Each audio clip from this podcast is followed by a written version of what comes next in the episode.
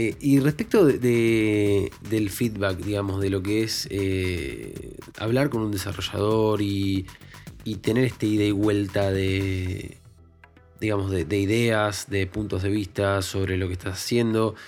Eh, obviamente uno siempre quiere entregar lo mejor, ¿no? O sea, uno quiere hacer siempre lo mejor posible, pero ¿qué experiencia o qué me puedes decir de esto, tanto en Quantum League como en cualquier experiencia personal?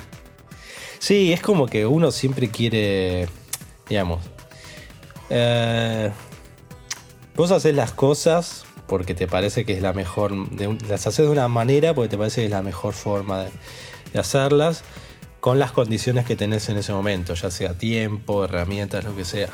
Entonces, después si te sugieren o te piden que, eso cambie, eh, nunca está de más eh, mostrar tu postura o si hace falta justificar por qué lo hiciste como lo hiciste y no lo hiciste como te lo están pidiendo. Porque hay veces que, no está de más eso, obviamente cuidando, estás teniendo una conversación con alguien está todo más que bien, ¿no? Simplemente para, pero simplemente no intercambiar información y eso, dar su, su panorama o digamos su justificar el por qué lo hiciste, porque hay veces que por ahí haciendo eso te permite mantener tu postura y, no tener que ir con otra. O al revés, hay veces que también el feedback, a mí me pasa que hay gente en particular que, eh, que me tira feedback y, y, te digo que no sé, el 90% de las veces digo, ah, mira, este, hago eso, por ahí en el momento todavía no me convence ese feedback que me están dando. Pero lo pruebo y voy por ese lado y digo, ah, mira, quedó mejor. ¿Viste? Y nada, eh, obviamente no pasa en todos los casos, pero está bueno también estar abierto. está bueno, claro, está bueno. Además, eh, eh, partamos de la base de que todos queremos que el juego sea mejor. O sea, el objetivo es que el juego sea mejor. No es que yo te quiero poner mi idea porque. por capricho. por capricho. O por ego, no sé. O por ego, claro. Si hay un fundamento, se habla, incluso, esto está bueno esto que, lo, puedas, que lo puedas vivir. Esto de que, ok, yo planteé esta idea. Eh, bueno, loco, me equivoqué. Si igual me salió, el feedback que me das es más coherente, tenés razón y tenés razón y punto. O sea, si al final, insisto, esto de la intención. La intención es que el juego esté mejor. Exacto. Y uno como que tiene que interpretar un montón todo eso, ¿no? Lo que te están diciendo. Claro. Sí, sí, y no, y no es fácil, ¿viste? Esto, esto de, los, de, los, de los conceptos, incluso decir que suene grande. Igual grande para mí es una cosa y para vos es otra. Totalmente. Sí, o que te, por ahí te dice, bueno, esta melodía es muy aguda. Ah, bueno, y por ahí, claro, ah, no, claro, sin, el violín. Tenés que pasar por eso, bueno, primero, ¿qué será agudo para esta persona? Porque primero tenés que entender el marco. Sí, e, e, eso, o sea, y estamos llegando al punto en que las relaciones sociales o la capacidad social es importante, por lo menos. A ver, yo no conozco el trabajo de, un programador, pero sí, o sea, no conozco, quiero decir, no lo vivo. O sea, conozco a muchos de mis amigos son programadores, pero no lo vivo. Y me pregunto, eh, nosotros creo, creo, no lo sé, eh, pero creo que necesitamos un factor social eh, amplio por, estas consideraciones un poco que estás diciendo de, de, entender que el otro no tiene lenguaje musical. Entonces igual te dice, acá me suena mal y en realidad es porque no le gusta un, acorde disminuido y en realidad no tiene nada de malo, el acorde disminuido está bien armónicamente o... Sí. Entonces, ese tipo de. ¿Cómo, cómo se podría decir? De interpretación o capacidad interpretativa, qué sé yo. Eso. Sí, es interpretar totalmente. Para mí es eso, es saber leer un poco la. Eh, nada, ¿qué hay detrás de eso que te están diciendo? Y no tomarlo textual. Lo textual no sirve. Tal cual. Esa es una buena frase que quede, ¿viste? Lo textual no sirve. Sí, sí, es, verdad eso. Bueno, y, también hay un poco de feeling también, ¿no? A veces te llevas con un game designer, te llevas re bien. Y, todo lo que sale es bueno. Porque te sentís cómodo, qué sé yo, no sé. Sí. Bueno, ahora que lo decís, eh, la música del main menu, el tema principal de Quantum League, la, fui componiendo, pero a su vez con. Fue un, ida y vuelta con Baltasar, de vuelta. Eh, interesante. O sea, fue. ¿eh? Sí, o sea, hice. teníamos como una. Él me dijo: Mira, yo tengo una idea de ir más o menos por algo así, que es medio retro. Eh, qué sé yo, bueno, y, no mucho más. Entonces. Perdóname, perdóname, ¿esa idea la planteaste vos o él? No entendí. No, o sea, la, estética me, la dijo él, digamos. Mira, ah, claro. vamos a ir. Claro, el juego ya de por sí tiene esa cosa medio. Eh, que te está mostrando cómo sería el futuro, pero visto desde los años 80, por ejemplo, por decir. Claro. Entonces, es como que tenés que hacer de cuenta cómo se, imaginar, cómo se imaginaba la gente en los 80, cómo iba a ser el futuro, no sé, una cosa de, ese estilo, ¿no?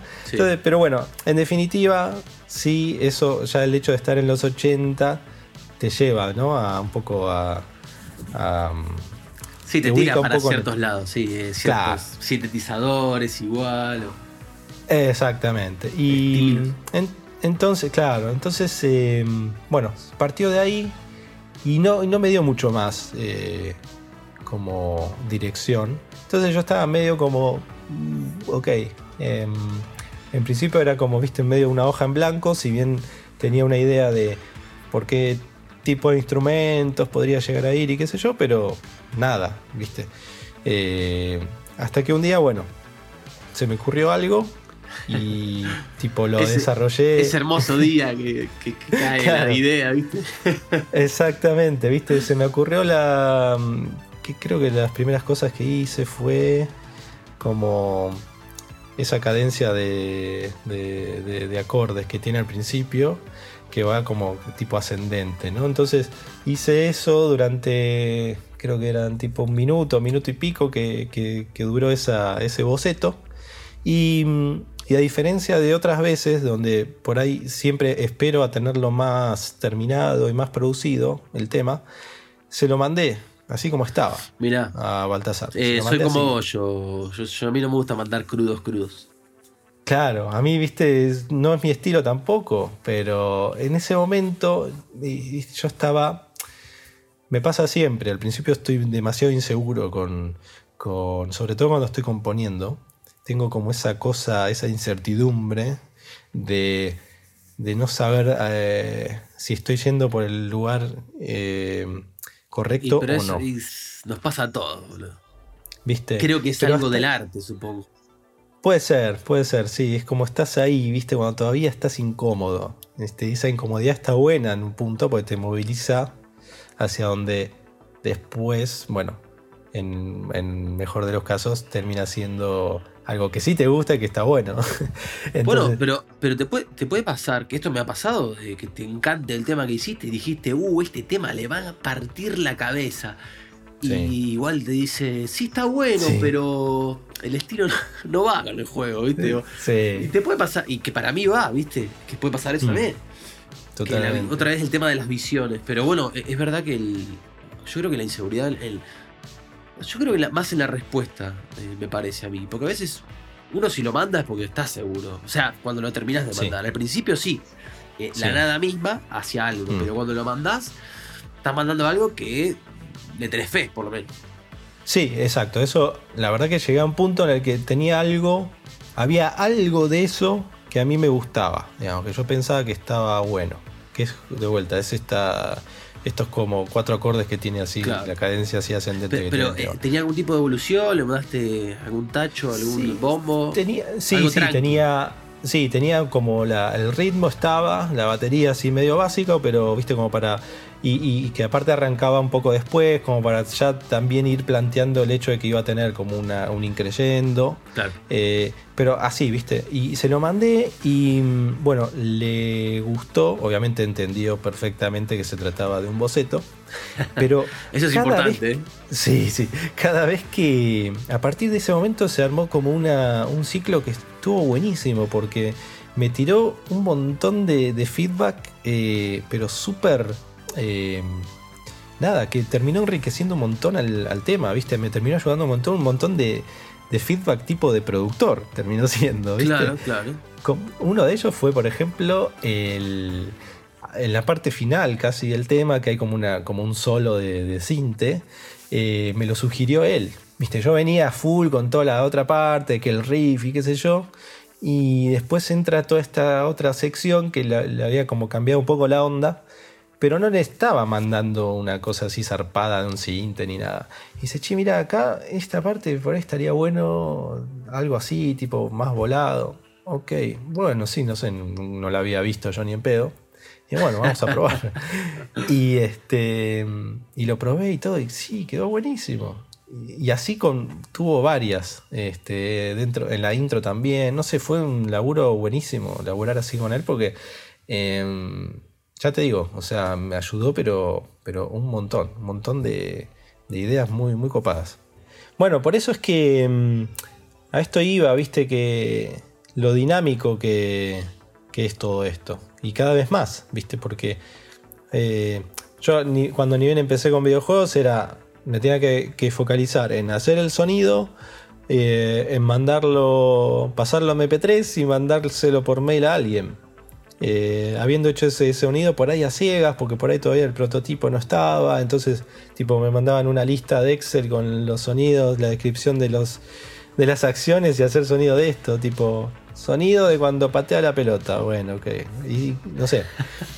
Eh, entonces y mandar eso y, decir, a partir de ese momento decir, bueno, ok, cumplí con mi trabajo. Y no, no, no, para O sea, eh, pasar de eso a, decir, no, espera, acá terminó una parte, ahora tengo que llevar esto. Esto recién empieza. Claro, tengo que armarlo lo mejor, viste, que quede bien este. Eh, que ya suene bien en Wise, que esté bien armado, eh, tener variaciones digamos que uno es responsable, realmente es responsable del sonido final. Si te dejan, obviamente. Si te dejan ser responsable del sonido final, vos podés tener las manos y los programas para ser responsable del sonido final. Bueno, eso que decís es súper acertado. O sea, te. Porque es un arma de doble filo. O sea, nosotros estamos tirándole flores a, a todo esto del uso del middleware, pero a su vez es, es una responsabilidad más que te da como como músico o diseñador de sonido, porque te delegan de vuelta, o sea, cosas que no hace un programador las tenés que empezar a hacer vos, no desde la perspectiva. Si más lejos, los bugs. Totalmente. Los bugs. A mí los bugs antes me importaban nada, o sea, bueno, arreglalo. totalmente. Tenés un bug, arreglalo. Sí, totalmente. Así como era fácil enviar el sonido y decir, ya está, también te era fácil decir, che, pero yo te lo mandé el sonido, pero no suena. Y, tipo, vos no podías aportar nada tampoco, ¿viste? Porque tampoco estabas pudiendo ver qué es lo que estaba pasando dentro. cambio, ahora sí. Eh, entonces, nada, es como que te, involucra un montón más. Eh, y a mí personalmente me ha hecho cometer miles de errores también. Que tipo decir, eh, che, mira, esto me lo mandaste, tenía que ser por cada Game Object y es algo global y cada vez que esto está pasando le está jodiendo la vida a todos, ¿viste? No sé, cosas así. Este, sí, sí, bueno, pasa, pasa. Son, te diría, impredecibles ya los errores y las cosas que pueden pasar. O, situaciones. Eh, me, ha pasado que esto de tener que exportar los sonidos mezclados. Sí, mal. Bueno, yo hoy por hoy em, tengo un poco esa cosa que me encanta Em, cuando trabajo con, Wise, eh, cuando viste que cuando diseñas un sonido tenés varias capas y demás. Entonces me gusta hacer variaciones por cada una de esas capas y exportar todo eso y después armar todo un combo, terminar como casi de, mezclar o de diseñar el sonido desde Wise. Entonces, obviamente cuando, cuando lo permite, obviamente cuando lo permite el proyecto, ¿no? O sea, pero básicamente tener, por ejemplo, no sé, si un sonido X, por decirte, no sé, una explosión, tiene, lo hiciste en, no sé, en cinco capas de audio, bueno, hacer variaciones por cada una de esas cinco, exportar todo eso por separado y a su vez después desde Wise, en este caso, bueno, eh, usar todos randoms, containers por cada una de esos layers y a su vez tirar Ah, bueno, sí, sí, sí, sí, sí, eso sí lo hice, pero la, pregunta es, Hmm. Eh, vos haces, porque yo lo que hago, cuando hago eso, yo dejo medio, no te digo que lo dejo hecho un máster, pero el sonido ya es medio final. O sea, ya está ecualizado, ya está comprimido, ya está todo. ¿Vos lo haces eso en Reaper o en, digo, en tu programa o en Wise? Em, depende del sonido, pero todo lo que es eh, compresión y ecualización sí lo hago desde Reaper. Eh, ese tipo de cosas, sí, encontrar, encontrar a que el sonido suene bien, sí, lo, claro, lo, quiero, lo quiero tener ya desde Reaper, pero después lo que sí dejo para, para Wise es cómo, em, cómo van a terminar sonando mezclados, si bien yo lo, digamos, lo testeo desde Reaper, ¿no? O sea, primero, que, que suene, digamos, tengo que entender que vinculante, que combinando esos layers suene algo que me guste, que, es lo que estoy buscando, obviamente. no, es que, que, recién me entero en Wise como suena todo eso junto. Pero, eh, pero, digamos, hago como algo más a nivel boceto, no me, no me meto tanto con lo que es mezcla, con el nivel de cada uno de esos layers. Sí me interesa que, digamos, que suenen bien entre, entre sí. Eh, es como que te das cuenta, digamos. Llega un punto que decís, bueno, para esto funciona. Entonces, yo sé que a esto le puedo, lo puedo mejorar en mezcla, pero eso lo voy a terminar haciendo en Wise. Eh, Mira vos. ¿Y, eso, ese, ese límite lo tenés medio aceitado o puede ser medio random? Es medio random, porque. Va, o sea, random. Es como. Depende del, sonido. Más claro, cómo sientas el sonido, cuántas capas tenga. exactamente, exacto. Pero me, parece que es interesante tener, al menos como eh, tener en cuenta eso, que vos, digamos, podés eh, salir del, del DO con el que estés usando eh, y, tener en cuenta que podés terminar de mezclarlo desde, desde Wise, básicamente. Chiquido, y para, el que nos está escuchando que, digamos que recién empieza o que, eh, o que tiene cierto camino en, el laburo, bueno, me voy a meter quizás un poco en audio, pero, pero hablando un poco de todo, pero tu experiencia personal con este tema de, estas inseguridades que uno no, cuando avanza a veces no, encuentra un rumbo claro, no sabe bien lo que quiere. Porque viste que a veces uno tiene dudas sobre cosas que piensa que son básicas o que solamente él tiene las dudas. O a veces uno piensa que, no sé, que le pasa algo que, le pasa solamente a uno mismo y que al final parece que, no sé, que se cree un incapaz. Es verdad. Bueno, eso, con eso, eh, eso mismo que acabas de decir me ayudó eh, haber ido a todas las charlas de audio que pude en la GDC. Lo que me quedó de esas charlas es que, si bien estuve en, charlas de gente que ha hecho cosas re grosas y demás, pero me pasó que todos en algún punto comentaban esta cosa de, eh, de tener algunas dificultades que son las que eh, tenemos cualquiera de nosotros. Me di cuenta de que cuando hablaban de dificultades eran las mismas que yo también ya conocía. Y no porque yo las conozco, porque yo tengo más experiencia, es que nos pasa a todos. No, claro, porque sos ah, bueno, al menos. Exacto. Y eso al menos, viste, me quedó hasta, hasta gente que, que laburaba tipo in house, en, en empresas AAA grandes y todo, que llegaba un punto en el cual siempre estaba este tema del cuello de botella en todo lo que es el, workflow dentro de, una empresa y de la importancia que se le da al audio. Siempre todos coinciden en lo mismo, se llega a lo mismo, que el audio está a lo último, que siempre que tenemos que estar viendo cómo em, poder eh, tipo meternos un poco más, de cómo también eh, los motivos del por qué nos parece importante usar un middleware y, un montón de cosas que decir, ah, mira vos, yo también, o sea, yo estoy con eso y al final esto, y estos pibes de acá que, están en, no sé, en empresas grosas, eh, les pasa o les pasó, ¿viste? Y bueno, ok. Otra vez volvemos a este tema de, ser, eh, ¿cómo se dice? De los social skills, digamos, ¿no? Esto de, poder dar a entender ciertas cosas y que quede. Totalmente, son las, eh, las soft skills, como también le dicen, eso de eh, que, es también un poco un factor determinante que, muchos como gente de, recursos humanos siempre dicen que, terminan considerando y que tienen hasta a veces más importancia que los aspectos eh, técnicos, digamos. Mirá, mirá, mirá, boludo, eso para mí es una novedad, yo sabía que se toma muy en cuenta. Sí entiendo. más de lo que nos parece. Más de lo que nos parece, ¿eh? sí, porque. Mm, tipo, o sea, llega un punto en el cual eh, lo que terminan diciendo es: mira, vos podés ser muy grosso en lo que haces, por ahí este, estás súper preparado, pero la realidad es que eh, hay miles de otras personas, o tal vez hasta millones o cientos de miles, que también tienen, pueden llegar a tener tu mismo nivel de preparación. Y si no lo tienen, pueden llegar a tenerlo luego de haber hecho nada, cierta preparación, digamos. Pero lo que sí les interesa, súper eh, importante para ellos, son las soft skills, porque es como que son cosas ya muy personales, ¿viste? Que no lo podés por ahí cambiar o moldear mucho en una persona.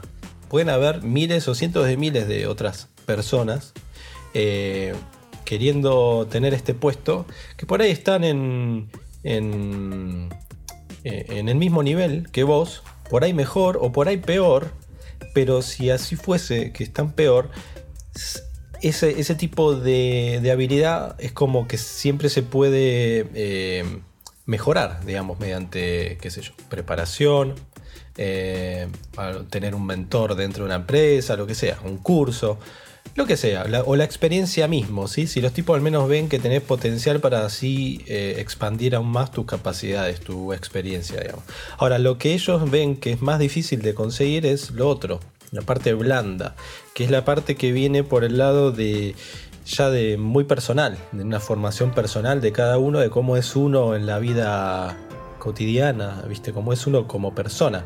Entonces, y eso sí que es más difícil de, eh, de moldearlo, si se quiere, a lo que es la, eh, digamos, el deseo cultural que pueda tener una empresa para con sus empleados, digamos. Entonces ahí hay, ya hay cosas que son súper, no sé, como abstractas si se quiere, las cuales uno no puede, no podés como, eh, decirte, mentir, entre comillas, que seas una cosa que realmente, que en realidad no sos.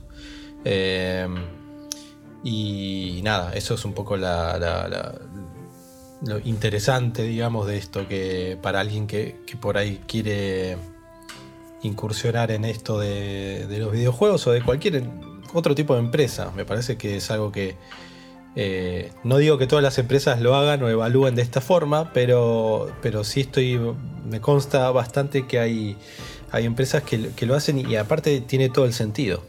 Eh, claro. Y, obviamente sin desmerecer lo que uno aprendió, lo que uno está demostrando, viste, decir, mira, tengo mi reel este, mira, hice este sonido, hice este, este juego, soy un grosso.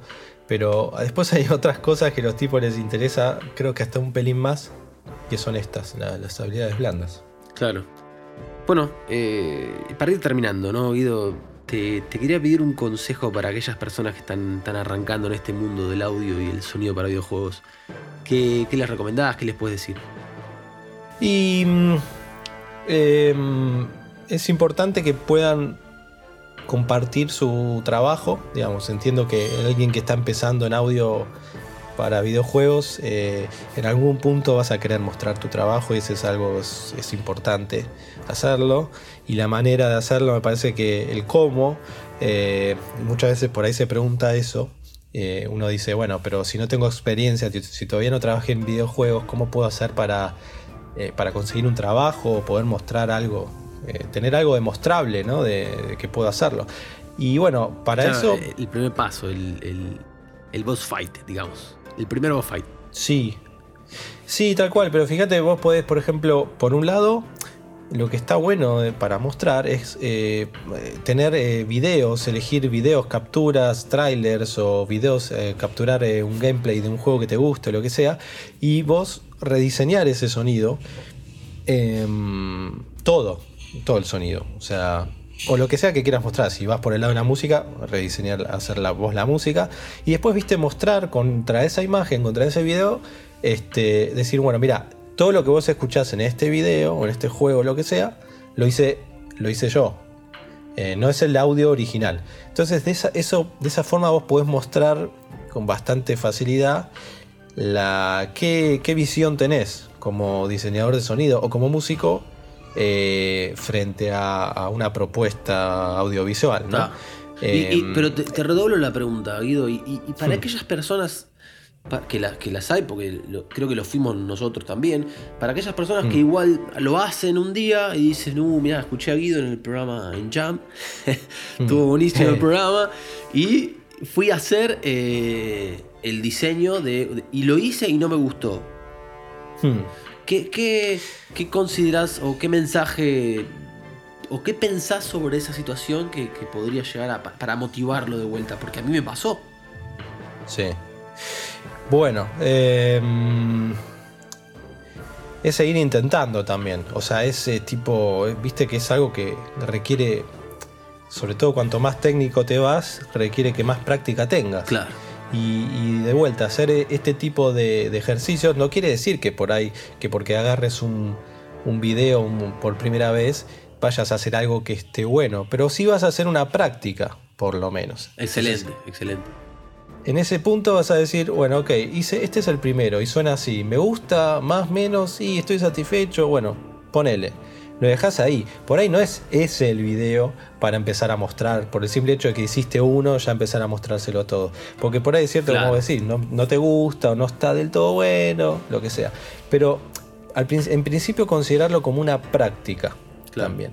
Porque seguramente cuando hagas el segundo video y el tercero y así, te vayan saliendo otras cosas eh, y después también hasta puedes hacer eh, por ahí elegir otro tipo de, video con otro tipo de estética. Entonces por ahí decir, ah, mira, esto me parece como que es un poco más. Decir, bueno, este es un reto. Si elegís otro, un video distinto, donde por ahí parece que a simple vista tenés menos sonidos para hacer o lo que sea, pero la estética por ahí no la.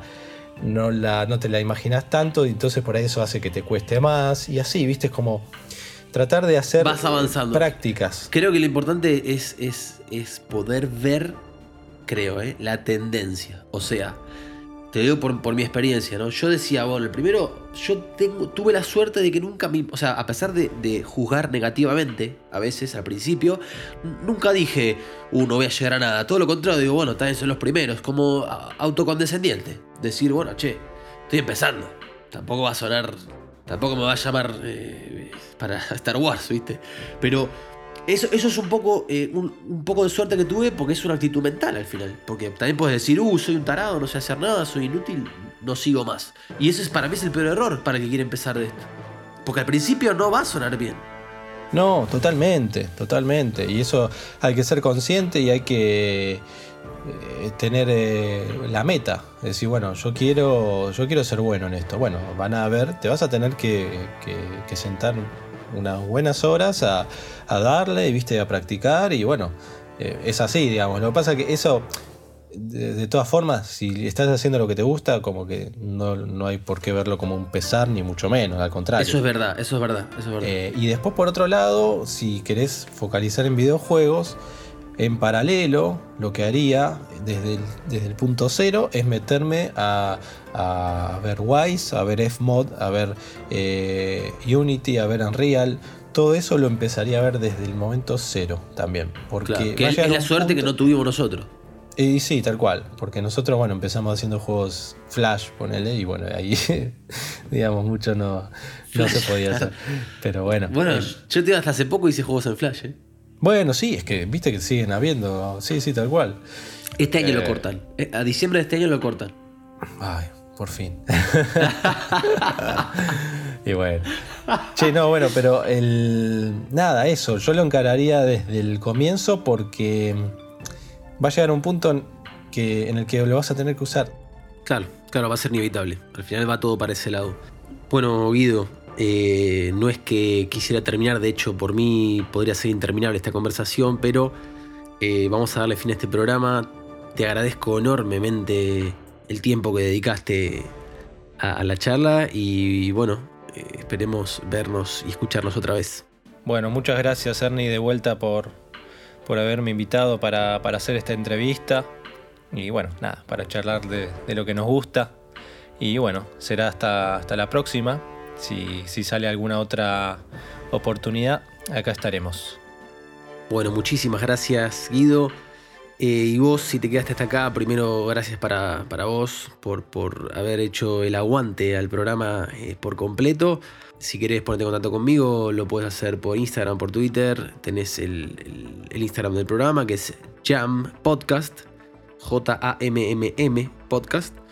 Y lo mismo para el correo que sería jampodcast.gmail.com y en el Facebook también nos puedes encontrar como Jam Podcast exactamente de la misma manera. Todo feedback es bienvenido, sobre todo el bien intencionado ni hablar. Por favor, haters, abstenerse. Y te esperamos en el próximo episodio. Muchas gracias. Chao.